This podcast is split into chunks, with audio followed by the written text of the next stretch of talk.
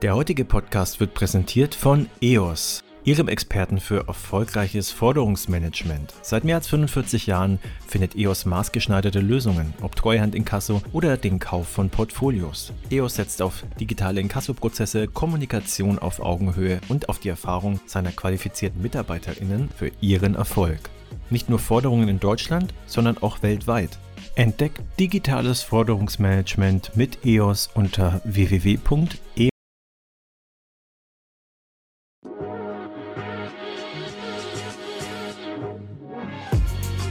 Payment and Banking, der Podcast aus der Mitte der Fin, Tech und Payment Branche.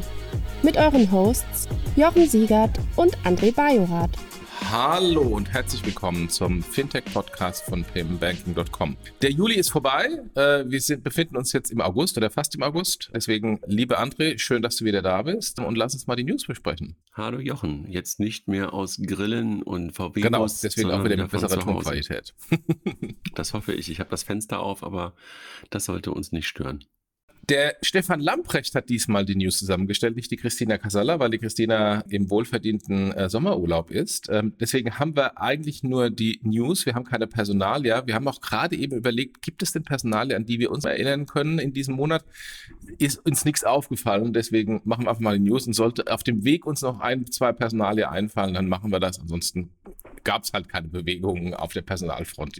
Fangen wir doch mal an mit den zwei großen Übernahmen, die den Juli beeinflusst haben im Fintech-Bereich, äh, im SMB-Banking, nämlich auf der einen Seite übernimmt Konto Penta aus Berlin und äh, dann ganz kurz vor Schluss des Julis ist der äh, im Grunde Wettbewerber von Penta, nicht ganz, weil andere Zielgruppe, aber im ähnlichen Bereich, ähm, Contest, die auch SMB-Banking für äh, Einzelunternehmer und Selbstständige anbieten, von der Ageras Group äh, gekauft worden. Was sagst du dazu? Schade, dass wir es nicht geschafft haben in Deutschland wieder. Also ich glaube, beide Unternehmen haben ja eine lange Historie und ich glaube, ich würde die auch gar nicht in einen Topf reinwerfen, außer dass sie halt die gleiche Zielgruppe adressieren. Aber der Schwerpunkt und der USP sind, glaube ich, komplett unterschiedliche. Konto und Penta bin ich bei dir komplett auf Banking ausgerichtet. Und Contest, spätestens nachdem sie gesagt haben, ich glaube, während Corona, wir fokussieren uns wirklich komplett auf das Thema Steuerberatung, sind die ja mittlerweile eigentlich mehr in die Steuerberatungsecke reingeraten und Banking ist dort maximal ein Feature und steht gar nicht mehr im Vordergrund. Deshalb glaube ich, der Vergleich hinkt ein bisschen, außer bei der Zielgruppe.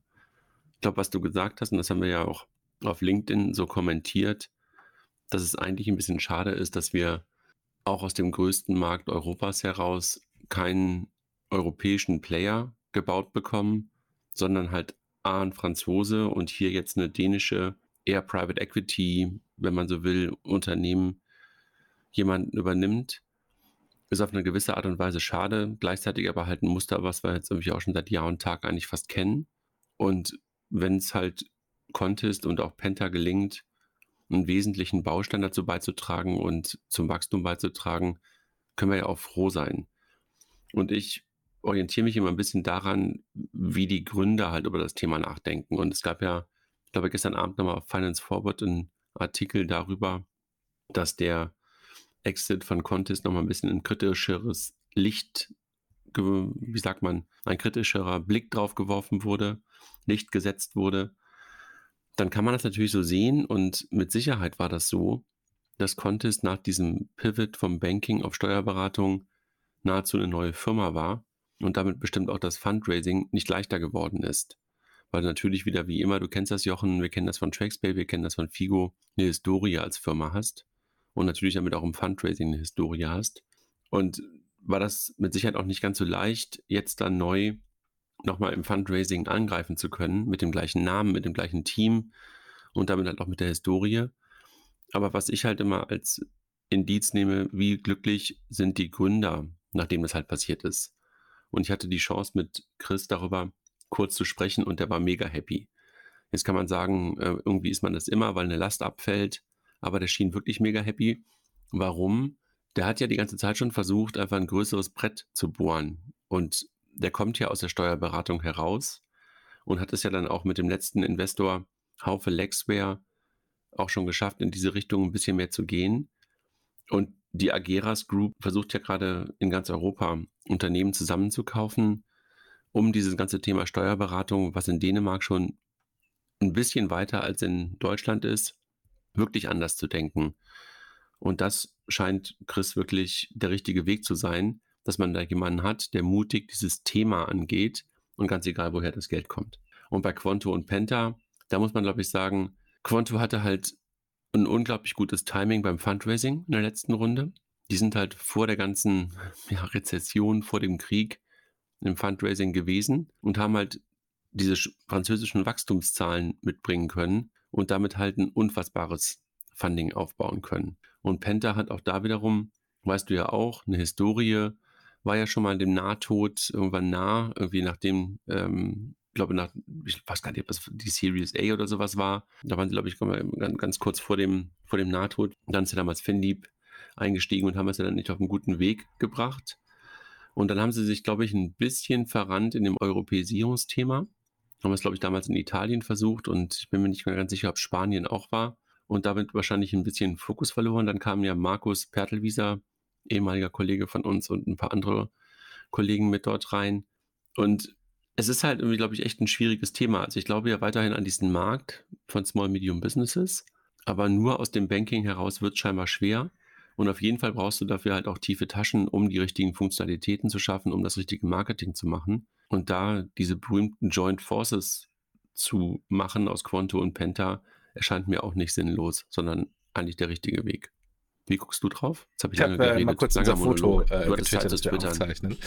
Ähm, ja, also ich sehe es in weiten Teilen wie du. Bei Ageras und bei Konto sieht man jeweils, wie Timing relevant ist. Konto hat einfach zum richtigen Zeitpunkt das Funding gemacht. Das hat Penta eben nicht gemacht. Die wollten ihn, glaube ich, im Frühjahr anfangen äh, zu raisen und sind natürlich dann jetzt in die Krise gekommen. Insofern kann man sagen, es war einfach Glück, dass Konto ein großes Funding bekommen hat und eben Penta nicht. Und Contist ähm, im Grunde genau das Gleiche. Ähm, wenn die jetzt natürlich eine Funding-Runde brauchten, in der aktuellen Situation Funding Funding zu bekommen, ist natürlich sehr schwer. Da hat natürlich Ageros Group Glück gehabt mit einer günstigen Übernahme. Da ist Glück dabei. Die Problematik, weil es war ja noch eine größere Diskussion auf, auf, auf Twitter und auch intern bei uns, warum ist denn immer dieser Ausverkauf deutscher Startups? Jetzt würde ich mal am Beispiel Penta ansetzen. Wenn ich mir Penta die Historie anschaue, und du hast kurz gesagt, äh, oder den Vergleich gemacht mit, mit äh, TraxPay und, und Figo, die ja auch nicht so irgendwie der, der Durchmarsch waren, sondern gepivotet haben ähm, und äh, immer wieder äh, vor Problemen standen, was ja dann das Funding immer noch schwieriger machte. Das ist bei Penta aus meiner Sicht eines der, der Hauptprobleme. Ähm, sie haben einfach nicht so skaliert wie Konto und unabhängig vom Funding hat Konto einfach besser skaliert. Ob das jetzt am deutschen Markt liegt oder am französischen Markt oder was auch immer, ist irrelevant. Sie haben einfach besser skaliert. Und wenn ich mir Penta anschaue, ist halt nicht mehr unternehmergetrieben. Da ist vom, vom ursprünglichen Gründerteam, glaube ich, keiner mehr dabei. Es wird jetzt geführt von Managern.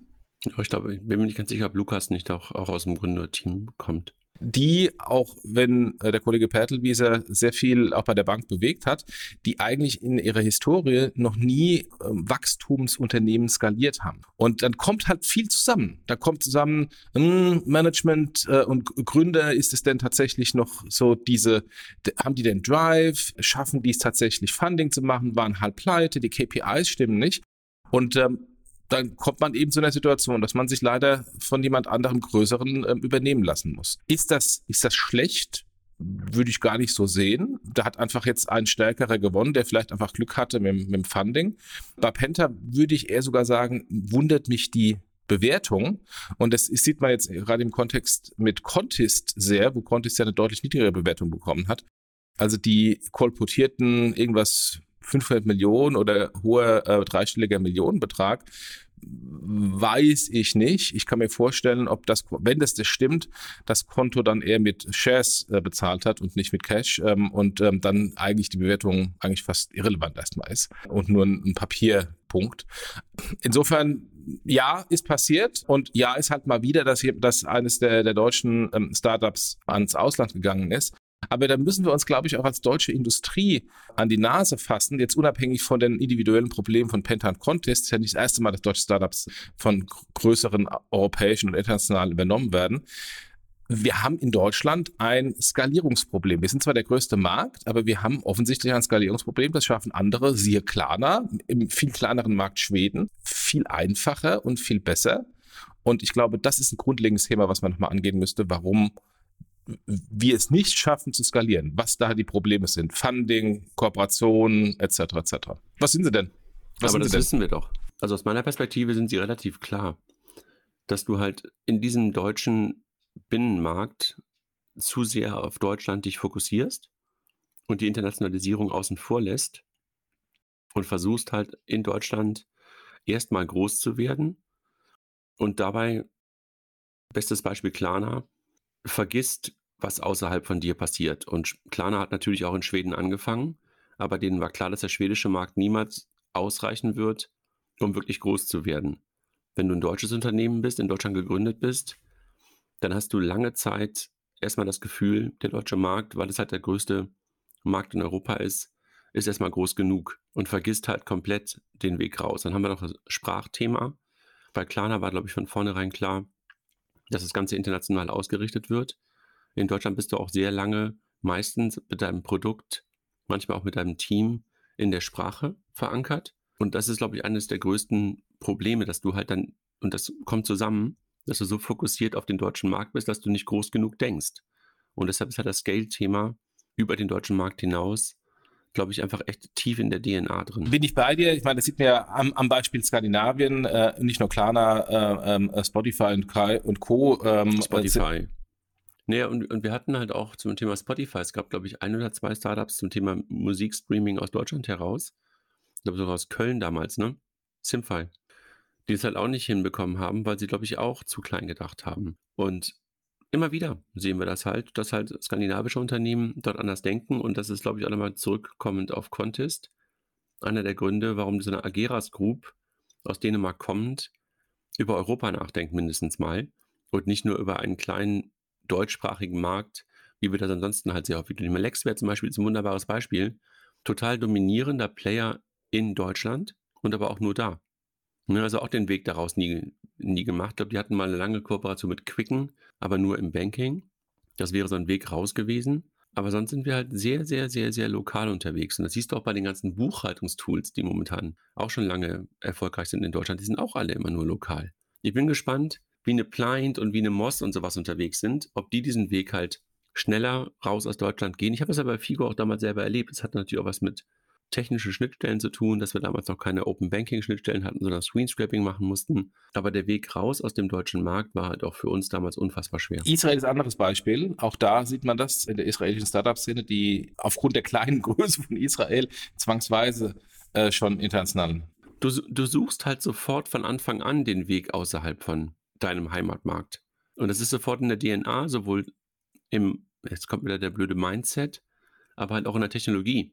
Und das ist ja auch super relevant, dass deine Technik sofort darauf ausgesetzt ist, dass du scalest und dass du halt nicht Sonderlocken für nationale, brauchst du manchmal, aber nicht aus der Grundüberlegung heraus eigentlich etwas für einen nationalen Markt baust. Ich würde noch einen weiteren Punkt dazu bringen. Äh, also bin bei dir mit der Größe, aber ich würde noch beibringen, äh, dazu bringen, dass Deutschland eigentlich kein Markt für Innovationen ist. Ähm, also die Deutschen, und da meine ich jetzt nicht ähm, die Endkunden oder auch die B2B-Kunden, sondern generell, da es Deutschland immer viel, viel länger dauert.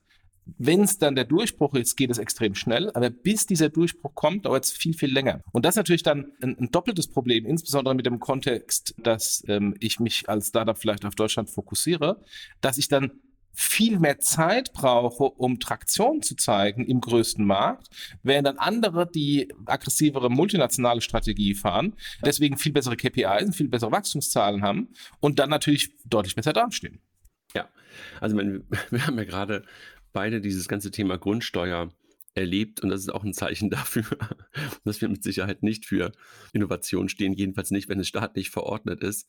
Und wir haben ja gerade eine staatliche verordnete Digitalisierungsaktion, ähm, Kampagne, dass wir alle aufgefordert sind, aus Papier heraus etwas ins digitale Frontend einzutragen, was eigentlich schon digital irgendwo vorliegen sollte. Also totaler Witz. Ich weiß gar nicht, ob du mitbekommen hast, dass die Kolleginnen und Kollegen von Fino das Ganze als Produkt Ach, aufgebaut nein. haben. Okay. Ähnliches Thema wie natürlich damals, ähm, und das ist ähm, schlau von Florian, ähnliches Thema wie damals beim Kontowechselservice. Gesetzliche Rahmenbedingungen bzw. Verordnungen, war bei dem Kontowechselservice ja auch, der ganz, ganz viel manuellen Hassel nach sich ziehen kann und das dann zu automatisieren, ja, maschinieren, machen sie gerade. Also finde ich vor allen Dingen ganz interessant, weil sie das, glaube ich, auch für Steuerberater und sowas machen. Weil du musst ja, das hast du ja selber auch gemerkt, auf drei, vier Datentöpfe zugreifen. Keine Ahnung.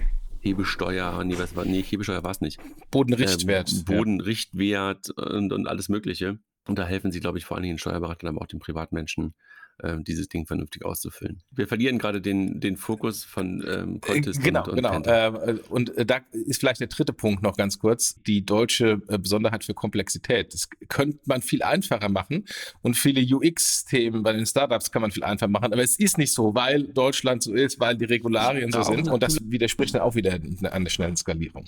Aber wir haben gerade über Klarna gesprochen. Lass uns doch vielleicht gleich dann ähm, äh, zu, zu Klarna gehen, weil das ist auch eine interessante Geschichte, was da passiert ist. Äh, Klarna hat somit erstmal die gute Nachricht 800 Millionen Dollar geraced ähm, und das in einer sehr schwierigen Situation hat aber fast mehr oder weniger eins zu eins mit den Marktkapitalisierungen an den Börsen 85 Prozent ihres Werts verloren. Das sind von irgendwie glaub, 65 Milliarden Marktkapitalisierung.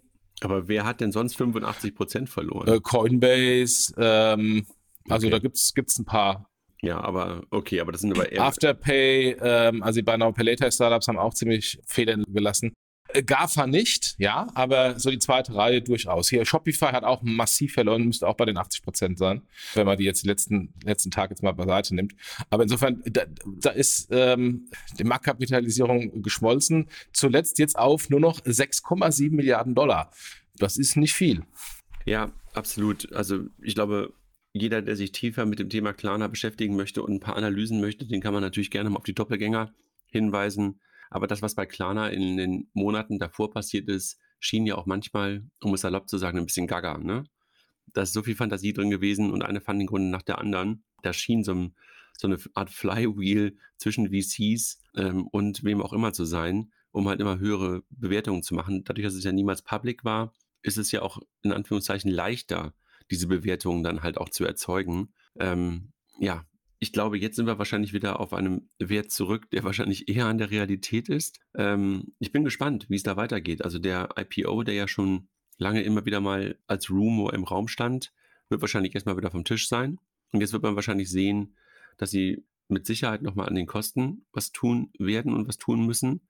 Und ich glaube auch, dass jetzt die Frage aufkommen wird, was ist der Fokus? Ne? Also von dem ganzen Thema Payment auf der einen Seite, wo sie herkommen und was der, wenn man so will, Nukleus ist, in Richtung der Super-App, die ja jetzt mehr und mehr im Vordergrund stand in den letzten Wochen und Monaten, hin zum Infrastrukturprovider, weil sie auch Open Banking noch anbieten. Ich bin mir nicht sicher, ob sie wirklich bei allen Sachen genügend Fokus haben oder möglicherweise eine Fokussierung auch nochmal zur Kostenreduktion nutzen können. Da bin ich mal gespannt, was die nächsten Wochen und Monate bringen. Wie guckst du drauf? Du kennst sie ja schon aus der, aus Ja, der ich Historie sehr lange. ich war irgendwie 2010, nee, 2011 auch mal in Skandinavien im Office bei denen. Ähm, Ich war kurz mal davor, leider war dann PayPal zu langsam für PayPal 10% an Klarna zu kaufen. Äh, Der, der Anteil ist dann an Sequoia gegangen.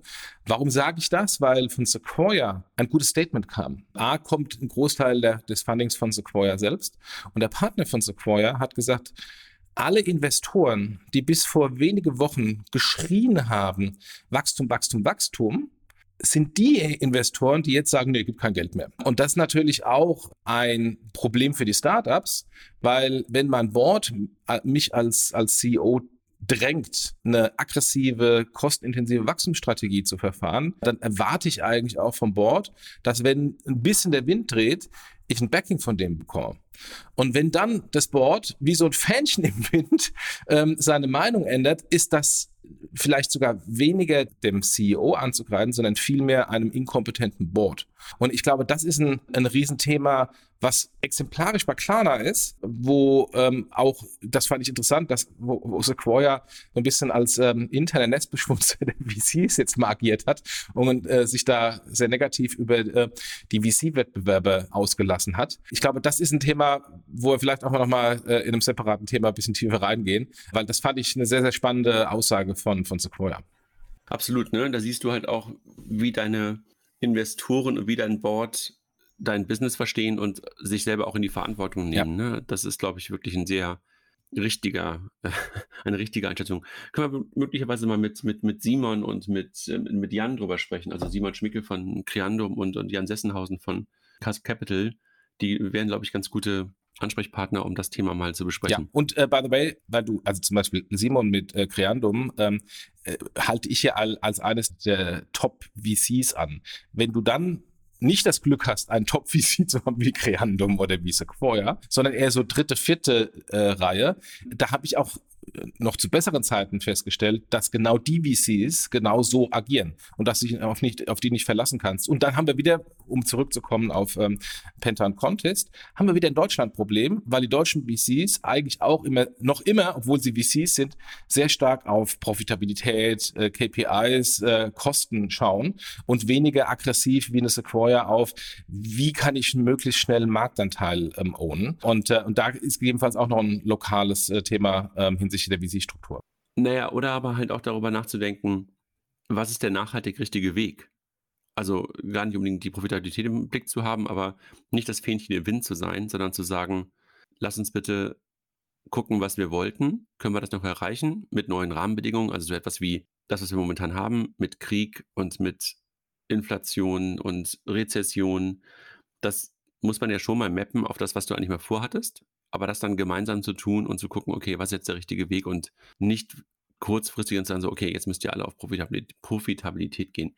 Aber gut, ich glaube, das sind einfach jetzt auch ein bisschen die neuen Rahmenbedingungen. Ähm, Klarna hat es geschafft, nochmal Geld aufzunehmen. Ähm, zu einem harten Preis, muss man wahrscheinlich sagen. Sebastian, der Gründer, sagt ja alles nicht schlimm. Ja, wir, wir laufen weiter in die richtige Richtung. Ich bin aber, wie gesagt, auch gespannt, ob man halt ähm, jetzt auch nochmal sieht, dass da an den Kosten was gemacht wird. Also wenn er sagt, alles nicht schlimm, ähm, das ist ja eigentlich das Positivste, weil wenn jemand an dieser massiven Bewertung äh, leiden sollte, dann er, weil er massiv verbessert wurde. Äh, für alle anderen äh, ist es, glaube ich, auch nicht so schlimm, ja.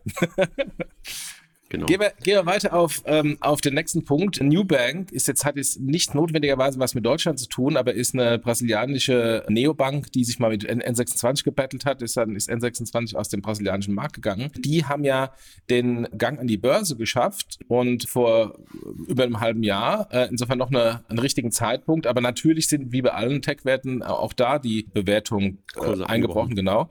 Und äh, die schauen sich aber jetzt um, äh, und das wird jetzt aus meiner Sicht spannend, auch für Deutschland, die schauen sich um nach Übernahmen. Ähm, also sie wollen weiter expandieren, haben äh, äh, drei Milliarden Dollar an Eigenmittel, haben äh, eine Aktie auch als Aktienwährung und äh, überlegen, anorganisch zu wachsen. Aber ich glaube nicht, dass sie nach Europa gehen werden. Müssen wir schauen. Also das, das fand ich, fand ich spannend, äh, dass man, wenn man da gutes Timing hat, dann trotzdem auch äh, gestärkt aus dieser, aus dieser Krise rausgehen kann. Ich glaube, dass es ein typischer, ein typisches Game ist, der wahrscheinlich erstmal in Südamerika stattfinden wird und dann wahrscheinlich in den Korridoren die halt auch für Südamerika Spanien, spannend sind. Ja. Also Portugal, ja. Spanien, wohin auch immer, teilweise Afrika.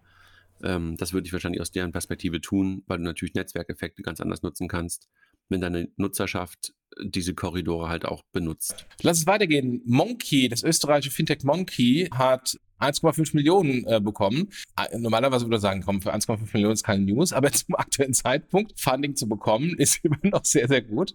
Äh, Gratulation. Ist eine Förderung von der Forschungsförderungsgesellschaft FFG, European Super Angels Club und die ähm, Wise Guys sowie der Business Angel Zeit Al-Aifiri äh, und die Bestandsinvestoren. Das zeigt es jetzt nicht die erste Liga der bekannten Investoren, aber sie haben es insgesamt immerhin geschafft, ähm, Funding zu bekommen.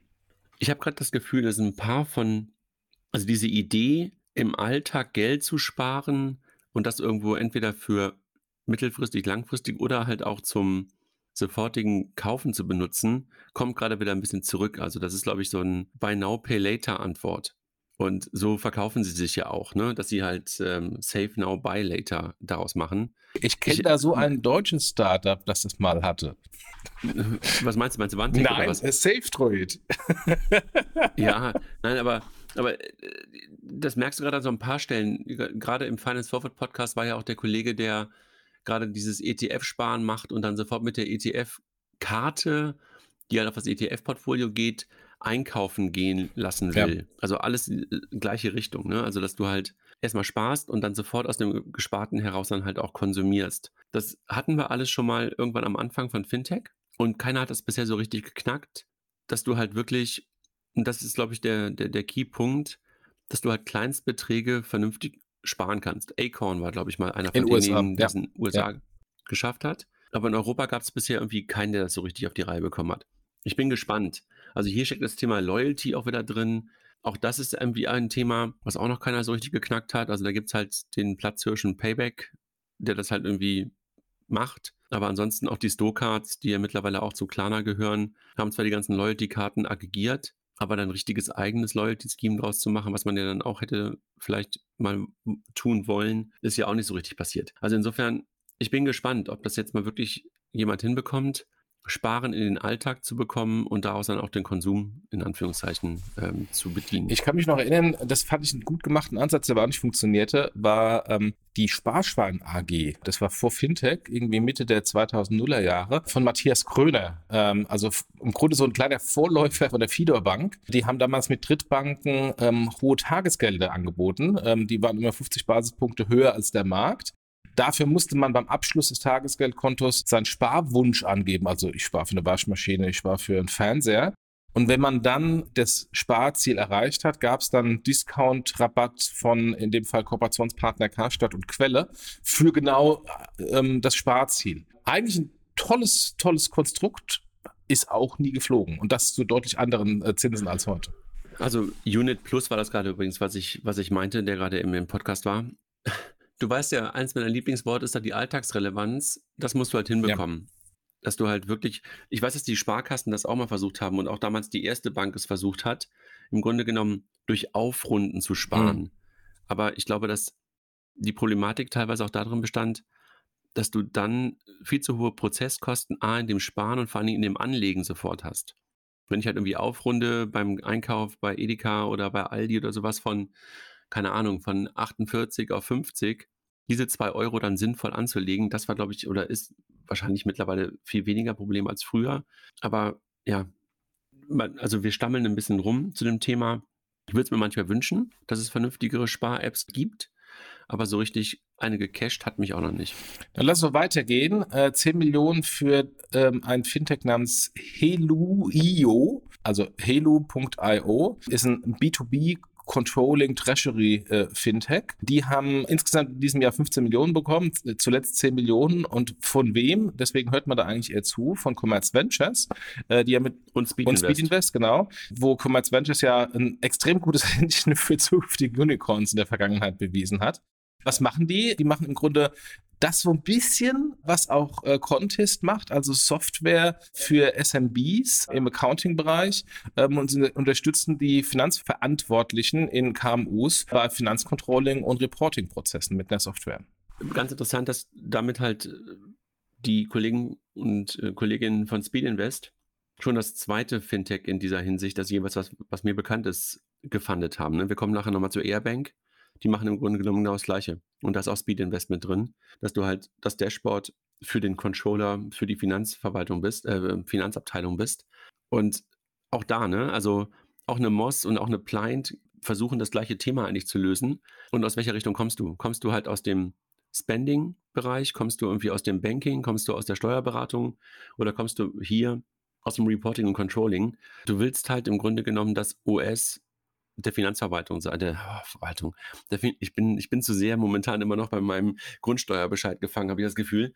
Du willst im Grunde das, das Betriebssystem für die Finanzabteilung sein und äh, finde ich super interessant, weil das halt auch das, diese Zielgruppe der Small Medium Businesses und ein bisschen darüber wiederum adressiert, die halt weiterhin so underserved sind. Das wissen wir beide.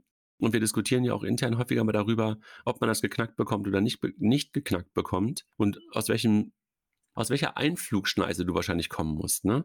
Da bin ich wirklich gespannt, wie Helu.io, das Ganze, Helu.io, der, der, Name, Name ist schwierig, ja. schwierig. Helu.io. Puh, Helikopter vielleicht irgendwie? Ich weiß auch nicht. Egal.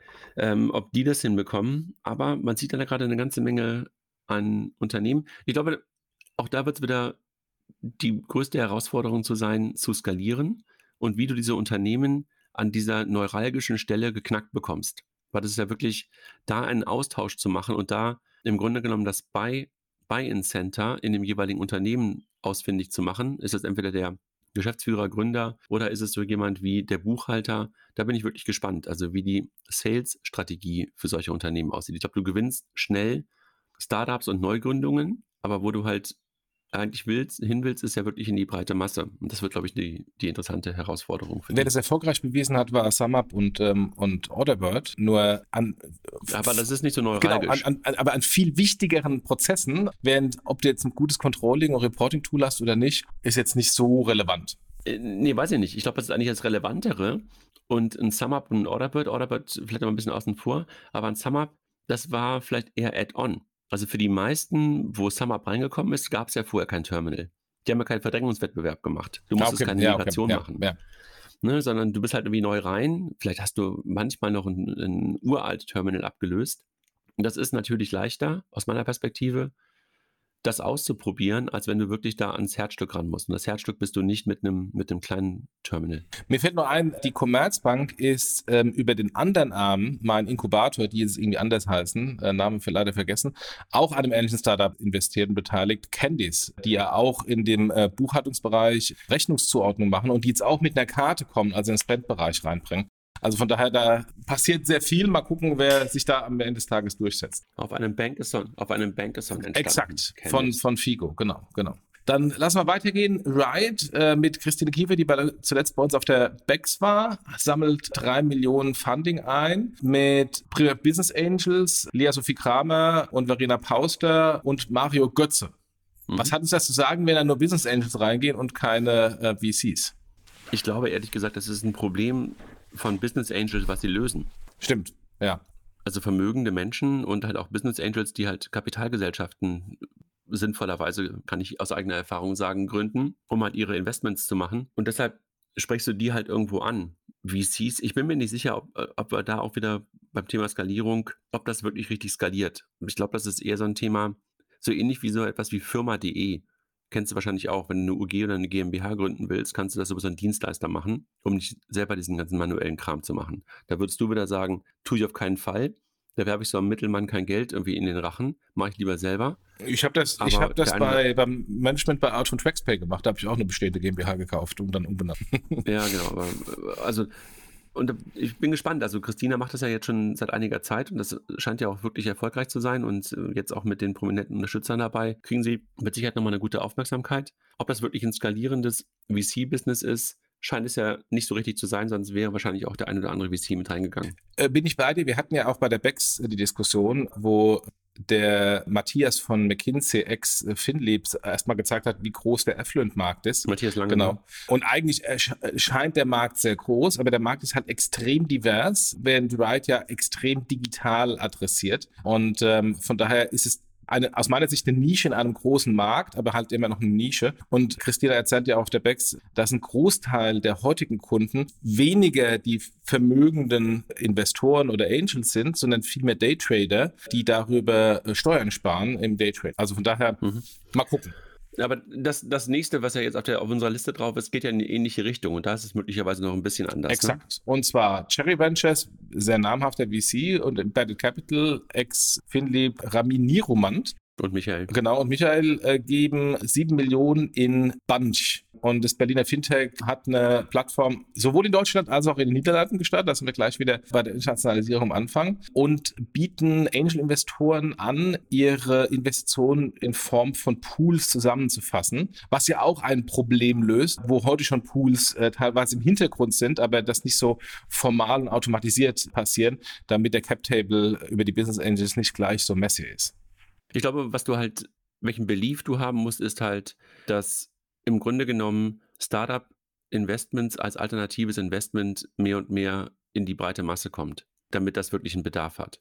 Ne? Also, dass du wirklich diese Art von Investmentklasse mehr und mehr sehen wirst. Und dann brauchst du halt, um nicht messy zu werden in einem Cap-Table, brauchst du halt solche Konstrukte. Und diese Konstrukte kennst du ja auch, kennen wir auch aus unserem eigenen Netzwerk. Da muss sich immer irgendwer opfern, um im Grunde genommen so etwas wie eine Treuhand und eine UG oder eine GmbH zu gründen. Und wenn das wirklich mehr oder weniger per Mausklick einfacher ist und die Kommunikation, die wir heute zum Beispiel über Slack oder sowas organisieren, auch ein bisschen besser wird, könnte ich mir schon vorstellen, dass es funktioniert. Klingt erstmal auch erstmal nicht so richtig super, super skalierend, aber ich hatte da mit, mit Jan in den letzten Tagen drüber gesprochen. Er hatte noch so eine These, dass es, wenn du es schlau machst, auch in Richtung so eines Angelist geht. Ne? Dass du halt da mehr und mehr Dienste und, und, und, und, und vielleicht sogar so eine Art Marktplatz draus schaffen kannst. Aber da musst du halt noch einen zweiten Schritt gehen, weil AngelList hat ja von vornherein den großen Vorteil, dass sie wirklich eine Plattform bzw. ein Marktplatz waren, wo von beiden Seiten Angebot und Nachfrage drin war und wo du halt nicht nur diese Pooling-Konstrukte, das war bei denen eher ein Feature und nicht das Produkt, brauchtest, damit du halt, wie gesagt, nicht diesen Messy Cap Table hattest. Aber dort war natürlich gleichzeitig sofort die zu investierenden Unternehmen konnten sich da listen lassen. Das sehe ich momentan jedenfalls bei Bunch noch nicht, jedenfalls nicht in der Punchline, die jetzt ähm, während des Investments ähm, announced wurde. Lass uns mal ein bisschen schneller gehen. Wir haben schon 40 Minuten hinter uns und noch einige Meldungen. Ich habe auch schon zwei, drei äh, gestrichen in unserem äh, Slack. Eigentlich äh, bräuchten wir den Kilian bei der nächsten Meldung, weil die Firma Credit2 entwickelt eine Buy Now Pay Later Lösung für die Deutsche Bank. Wer ist Credit2? Die hängen hinten dran als White Label Anbieter bei Gravis und Co. für die Mietmodelle von äh, Apple Geräten und haben im Grunde eine White Label Plattform für Buy Now Pay Later und Deutsche Bank nutzt das, äh, Schrägstrich unser lieber Kollege Kilian im Merchant Services. Genau, also ich glaube, mehr muss man gar nicht dazu sagen. Was man halt sieht, ist, ich glaube, die sind auch schon vor langer, langer Zeit als Cash Presso gestartet, haben sich dann jetzt wirklich sehr stark in das Thema E-Commerce-Marktplätze für Small Medium Businesses und für Unternehmenskunden konzentriert. Machen das, glaube ich, sehr gut, die Credit2-Leute. Und das musst du nicht immer alles selber bauen. Und ähm, das zeigt Kilian hier, ähm, indem er sie halt als Vendor beziehungsweise als wie auch immer man das nennen mag, als Partner mit in die ganzen Prozesse mit reinbindet ähm, und ich glaube, da sind wir uns auch einig, dass dieses Thema Buy Now, Pay Later zwar overhyped war in den letzten Monaten, gerade im Endkundenumfeld, aber dass du dieses Thema andere Art von Kauf auf Rechnung im Bereich Small Medium Business und Unternehmenskunden, glaube ich, durchaus, ähm, das zeigt ja auch ein Billy, ähm, dass da ein großer, großer Bedarf ist und dass man das irgendwie auch anders lösen kann, als man das bisher in der Vergangenheit gemacht hat, dass du halt mehr oder weniger die Rechnung auf Treu und Glaube und die blauen Augen rausgeschickt hast. Lass uns mal über Stripe reden und jetzt im Kontext Klarna, weil Stripe hat ihre Bewertung auch massiv gesenkt, um 28 Prozent. Und ich habe mich ehrlich gesagt gef äh, gefragt, warum sie das getan haben, weil es gab keine äh, Funding-Gründe, aber ich habe es jetzt gerade verstanden, dass man das halt, äh, weil du, auch wenn du gar nicht börsengelistet bist, dass du das halt dann trotzdem aus US-Börsenvorschriften heraus tun musst, wenn du halt in Anführungszeichen interne Aktien handelst. Ne? Exakt. Und interne Aktien, da geht es um die Mitarbeiteraktien. Ja. Äh, letztendlich auch für, für Neuhires äh, ist es eigentlich sogar ein gutes Signal für neue Kollegen äh, oder auch die Bestandskollegen, die neue Aktienoptionen bekommen, dass der Strike-Preis niedriger ist ähm, und deswegen dann sie nochmal wieder davon profitieren, dass der Börsenwert dann nachträglich, wenn die Krise vorbei ist, wieder nach oben geht. Ja, aber auch da, also dass Stripe selber auch die Bewertung anpassen, angepasst hat, ich, das kannst du, glaube ich, gerade gar nicht vermeiden im Marktumfeld. Ja, ja, also das hatten wir gerade bei Klarna auch. Äh, und hier ist es, glaube ich, deutlich geringer in der Anpassung und auch zu Recht, glaube ich, deutlich geringer in der Anpassung, weil es, glaube ich, gar nicht so eine Art Hype gegeben hat wie in einem Klarna-Umfeld. Wir bei Stripe ja einfach auch unfassbar viel Substanz auf der Kundenseite und auf der Produktseite sehen und gesehen haben und auch weiter Innovationen sehen. Also finde ich jetzt keine irgendwie unglaubliche Nachricht. Dann Rubab ist insolvent gegangen. Rubab ähm, ist ein eigentlich Hamburger Start-up der Neffen des Bundeskanzlers äh, Fabian und Jakob Scholz, die dann Pivoting gemacht haben zum DeFi und ich glaube sogar DeFi Lending unter einer Lizenz irgendwo aus dem Ausland ähm, und da auch teilweise ähm, sehr viel Augen Estland. Estland, ja, und dafür sehr viel Augenrollen und mit sich gebracht haben, weil man nicht 100% sicher war, ob sie nach dem deutschen äh, BaFin-Recht trotz äh, des Nachnamens äh, compliant waren. Das hat sich jetzt erledigt. Ähm, der Laden ist insolvent. Nicht nur eigentlich eine Hamburger Firma, sondern sitzen in Hamburg. Eigentlich meinte ich, wegen, eigentlich meinte ich wegen der Lizenz nicht in Deutschland. okay. Kudona ähm, hieß dann der zweite Versuch. Ja, war halt auch so ein Sparthema, ne, worüber wir vorhin kurz gesprochen haben, ursprünglich. Ich glaube auch ETF-basierend, ist nicht so richtig geflogen. Ich glaube, die Kommunikation, die sie an den Tag gelegt haben, war, glaube ich, so Mittel. Und auf dieser Welle, wir sind die Enkel des damaligen Finanzministers und jetzt des Kanzlers, bin ich mir auch nicht ganz sicher. Ich meine, das kannst du wahrscheinlich gar nicht vermeiden, weil die Presse kriegt das natürlich ganz normal mit, dass es dann hin und wieder erwähnt wird. Aber es schien mir halt auch so, dass sie das jetzt auch nicht unbedingt unter dem, dass sie es klein gehalten haben. Nö, die haben das ja auch damals extra gespielt, nach dem Motto, unser Onkel ähm, mag keine Aktien, keine ETFs, nur, nur äh, Bargeld ähm, oder nur Sparkonten. Das ist doof, wir machen das viel besser. Also sie haben es ja sehr aggressiv auch äh, gespielt. Genau. Und es war natürlich jetzt, diese Kudona, dieser Pivot war kurz vor dem Ausbruch des Kryptowinters. Und insofern war das Timing gerade mega bad. Ähm, mal gucken, ob das Habe ich jetzt nicht irgendwo gelesen, dass es so, dass irgendein Roboter das übernehmen will? Ich bin mir nicht ganz sicher. Habe ich nicht gelesen, aber kann sein. Dann eine größere Thematik, die sehr viel äh, auch für Deutschland auf der Fintech-Seite ähm, für Unruhe gesorgt hat. Celsius, ein DeFi-Kryptoländer, ist insolvent gegangen. Was war das? Das war letztendlich ein, ein Sparbuch, ein Tagesgeld. Ich gebe meine Bitcoin hin und bekomme ein halbes Jahr später meine Bitcoin zurück, plus äh, eine Verzinsung, auch in Bitcoin. Der deutsche Vertriebspartner waren die Kollegen von Nuri, die da das Nuri-Ertragskonto oder wie auch immer das hieß, ähm, positioniert haben. Sehr stark so, äh, Banken sind böse und wir haben das viel besser. Hier, anders als die bösen Banken, äh, gab es keinen Schutz für die Anleger, sondern Celsius äh, insolvent, äh, hat für massive Verwerfungen auf dem Bitcoin-Kurs ge äh, gesorgt. Und äh, ob die Leute ihre 20 Millionen Dollar, die sie da eingelegt haben, äh, zurückbekommen, ist offen. Ja, in der Tat generell im Kryptowinter und in der Situation, in der Nuri zuletzt ähm, war und ist, mit ähnliches Problem im Timing des Fundraisings einfach ziemlich kacke. Ich fand die Kommunikation, die die Kolleginnen und Kollegen von Nuri rund um das Thema gemacht haben, leider auch so mittel.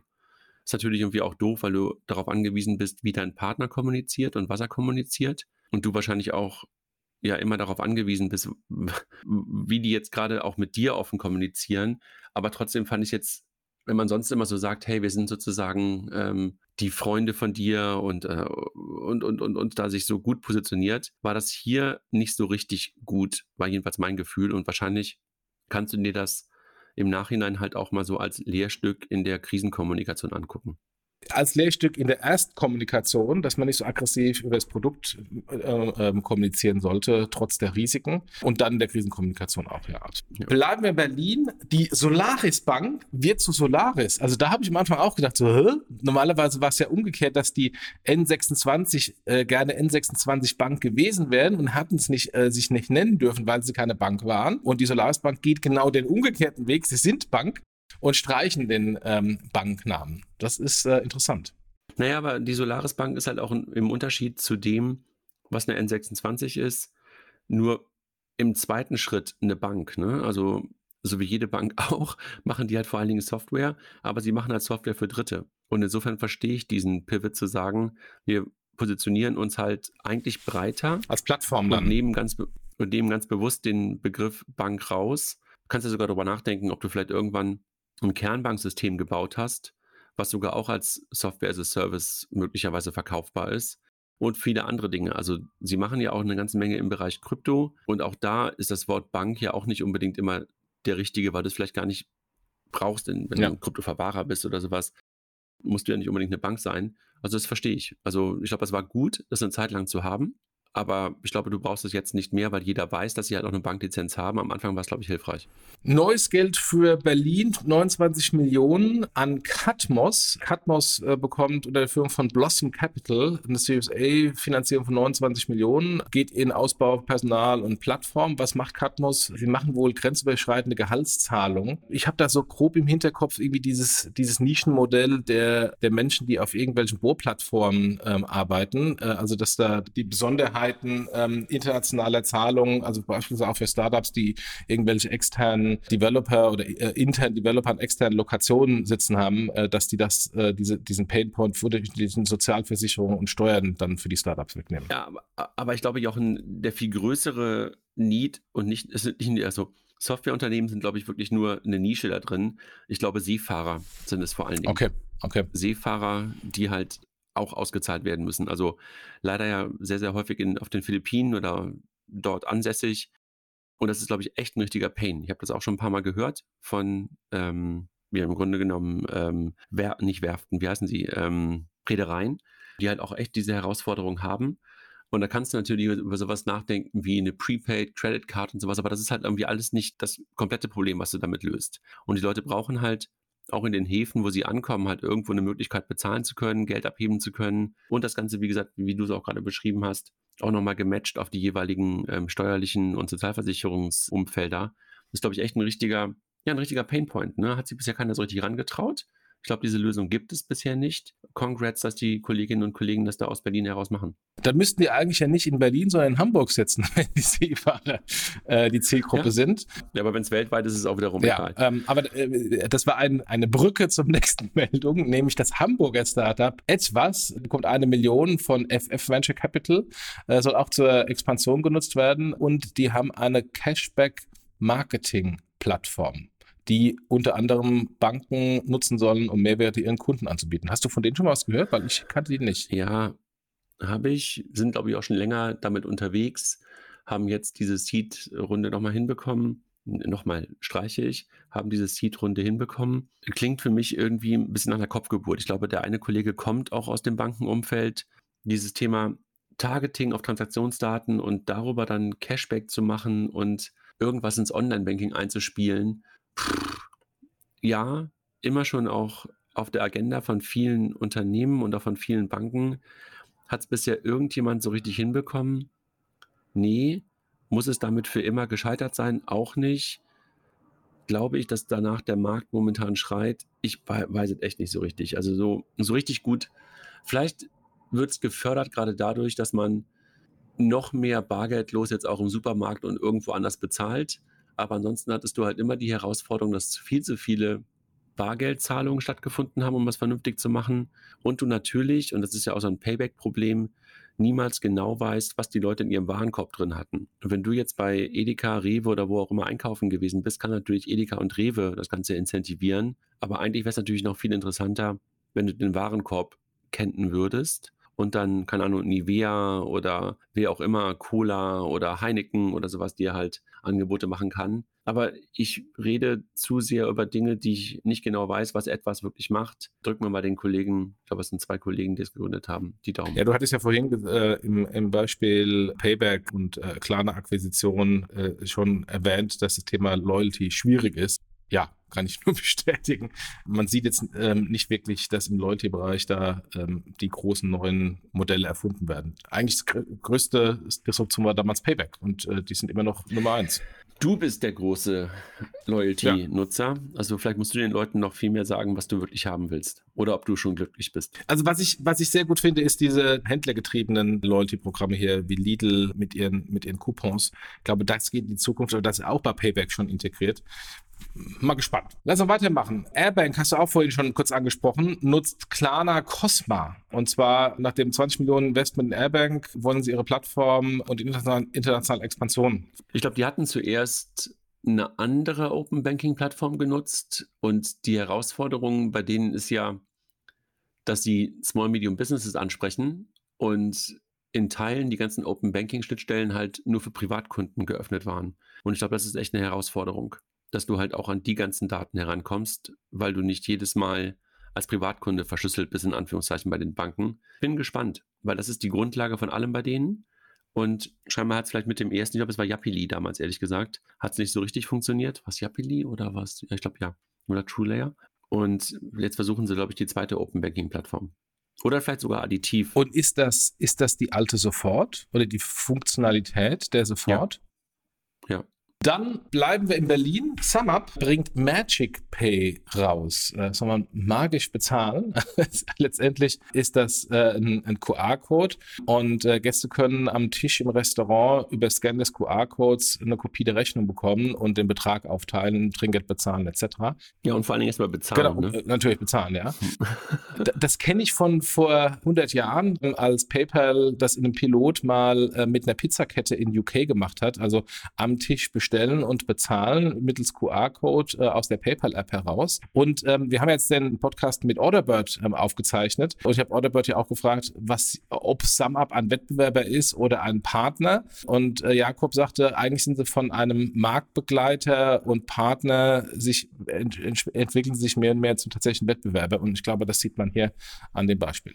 Also ich glaube, SumUp versucht natürlich immer wieder auch mal solche Innovationen rauszubringen. Bisher sind halt die meisten Sachen von denen zwar okay, aber das eigentliche Kernbusiness ist, glaube ich, das super erfolgreiche. Ich bin mir nicht sicher, ob die Kreditkarte, die sie rausgebracht haben, super erfolgreich ist. Bin mir nicht sicher, ob das ganze Thema Buchhaltung super erfolgreich ist. Was halt super erfolgreich ist, ist das Terminal-Geschäft und das Payment-Geschäft. Ob sie wirklich daraus eine Endkunden, in Anführungszeichen, ähm, Anwendung herausbekommen, das musst du ja eigentlich sein. Ne? Klar, nutzt du das Trittbrett des Händlers, weil du natürlich, oder Gastronomen, weil du dort ähm, von dem äh, auf den Tisch geklebt wirst. Ich bin gespannt, ob sie es hinbekommen. Also ob damit dann wirklich auch so ein mehr oder weniger Endkunden-Brand entstehen kann, dass man das nutzen möchte. Die Funktionalität bin ich auch bei dir, gibt schon eine ganze Reihe, äh, ganze, ganze Zeit lang und man sah auch eine ganze Reihe an Startups, die es immer wieder versucht haben, ne? die halt gesagt haben, wir wollen das Thema Payment im Restaurant. Die wollten eigentlich auch alle meistens das Thema Ordering schon im ja. ersten Schritt auch mitlösen. Ja. Also auch Orderbot hat das schon vor Jahren versucht, weil das ja gerade bei so typischen Mittagessenssituationen häufig einfach der größte Painpoint ist, dass du darauf wartest, dass der endlich mal kommt, ähm, die Kellnerin oder Kellner kommen und du nicht, nicht bestellt bekommst. Ähm, und das kann natürlich ähm, hier an der Stelle gelöst werden. Mal sehen, also ob Magic Pay, ob wir das in der Zukunft äh, viel häufiger sehen. SumUp selber, habe ich jetzt wieder auch im Urlaub gemerkt, ist halt einfach echt unglaublich gut verbreitet ja, mittlerweile. Ja. Und nicht nur in Deutschland, sondern halt irgendwie auch Österreich und Italien und sowas. Echt Congrats. Ja, wollte ich auch, wollte ich auch gerade eben sagen. Äh, eine, kleine, eine kleine Anekdote. Ich war auf den Tremiti-Inseln äh, in der Adria. So nette, nette, schöne, schöne Inseln in Italien. Und da war so eine relativ coole Bar, mit, wo wir Mittag gegessen haben. Ähm, und zum Bezahlen äh, lief ich dann über ein SumUp Terminal und habe ja gefragt, sag mal hier, SumUp, klasse, seid ihr zufrieden? Ja, sehr zufrieden, alles super. Die eher Jungen nutzen auch die ähm, Startup-Technik. Also hatte ich ähm, in Meran, ähm, wo wir jetzt äh, unter anderem im Urlaub waren, auch mehrfach. Also sowohl beim Bäcker als auch im Café ja. ähm, sehr, sehr häufig SumUp Terminal. Gehen wir nochmal in den Kryptobereich. Blockchain.com entlässt 25 Prozent des Personals. Jetzt äh, haben viele Mitarbeiter entlassen und es gibt ja auch äh, kolportiert äh, diesen Gründer in Berlin, der sagt, man äh, wird ja schon krumm angeschaut, wenn man als CEO kein Personal entlässt. Warum reden wir darüber, weil äh, Blockchain.com von dem Konkurs, ich glaube, des, des Crypto-Hedge-Funds oder wie auch immer der hieß, 3AC betroffen war. Denen fehlen 270 Millionen Dollar und weil die fehlen, müssen leider jetzt Mitarbeiter dran glauben. 150 Mitarbeiter sind 25 Prozent des äh, Personals von Blockchain.com, muss raus. Im März haben sie noch eine Funding-Runde gemacht und eine Bewertung von 14 Milliarden reingeholt. Ich glaube, alle in dem Bereich haben halt sehr, sehr stark geheiert in den letzten Monaten. Und jetzt muss man halt mal gucken, wie man die Leute halt noch bezahlt bekommt. Und wenn du halt hier Doppelpech hast, Kryptowinter plus Konkurs eines deiner, was auch immer es war, Gesellschafter, dann wird es halt schwierig. Dann war ja Fintech, mit dem wir auch vor halben, dreiviertel Jahr einen Podcast aufgezeichnet haben nach deren Exit. Also Exparzahlen haben jetzt eine Kooperation mit der Comdirect. Äh, die haben ja schon heute Kooperationen mit, ich glaube, DKB und N26. Jetzt eine Kooperation auch mit der Comdirect ähm, hinsichtlich äh, Bargeldabhebung. Ich habe mich eher gefragt, warum erst jetzt? Ich hatte gedacht, es wäre schon die ganze Zeit live, ehrlich gesagt. Und das ist ein gutes Zeichen für Barzahlen via Fintech, dass man eigentlich das Gefühl hatte, dass sie mittlerweile fast schon Markt, nee, nicht nur fast schon, sondern dass sie Marktstandard geworden sind und ja, und eigentlich fast überall dabei sind. Infrastrukturanbieter, gute Infrastruktur. Total. Adyen geht mit Tap to Pay auf dem iPhone live. Also letztendlich wird dann mit jedes iPhone-Gerät oder iPhone-Handy zu einem POS-Terminal. Also letztendlich der, der der Schritt, den SumUp gemacht hat, von diesen super teuren, großen Terminals in kleine Terminals, geht Adyen noch einen Schritt weiter und sagt, ihr braucht gar kein Terminal mehr, nehmt euer iPhone und tappt da das, äh, die NFC-Karte. Hast du ja, glaube ich, schon vor langer Zeit, als Apple das rausgebracht hat, auf einer, ich weiß gar nicht, ob es ein W, ähm, ähm, wie heißt das nochmal, die Entwicklerkonferenzen von, äh, von WWDC, WWDC, Worldwide Developer genau, Conference. Genau, da hast du es ja, glaube ich, auch schon mal damals äh, eingeordnet, ähm, was da kommt. Let's see. Und dass Adyen der Erste ist, der es rausbringt, oder der Erste, weiß gar nicht, ob es der Erste ist, meistens ist ja Stripe der, erste Partner, der es rausbringt, ähm, überrascht jetzt nicht wirklich. Ja. Ne? Dann, Vivid bringt eine Shopping-Funktion der App, also Vivid Money wollen E-Commerce direkt aus der App heraus ähm, äh, triggern. So ein bisschen das, was Klarna wohl äh, gemacht hat, klingt das für mich. Ja, das ist das super App-Szenario. Let's see um, if it will happen. Ich bin ja kein Gläubiger der Super-App. Apropos Super-App, das ist auch die Brücke zum, zum nächsten Thema. Äh, PayPal will ja irgendwie auch seit Jahren eine Super-App werden und behauptet es nur, aber irgendwie executed nicht dazu. Äh, die haben jetzt ähm, einen leider, also für PayPal, fürs PayPal Management, einen leider nicht so netten Investor im Cap-Table, haben mit Elliott einen aktivistischen Investor drin. Das letzte Mal war das so, dass ein aktivistischer Investor bei eBay reingekommen ist und zum massiven Value für die Ka äh, Kapitalgeber und Aktionäre gebracht hat, weil PayPal von von eBay getrennt wurde und sonstige andere Dinge einfach wegverkauft wurden, was zu sehr viel Geld für die, für die Aktionäre gebracht hat. Jetzt hat PayPal äh, selbst einen aktivistischen Investor drin. Mal gespannt, was da passiert. Wird ungemütlich, glaube ich. Absolut. Also für, für, äh, fürs Management, für die Investoren wird es, glaube ich, ganz gut.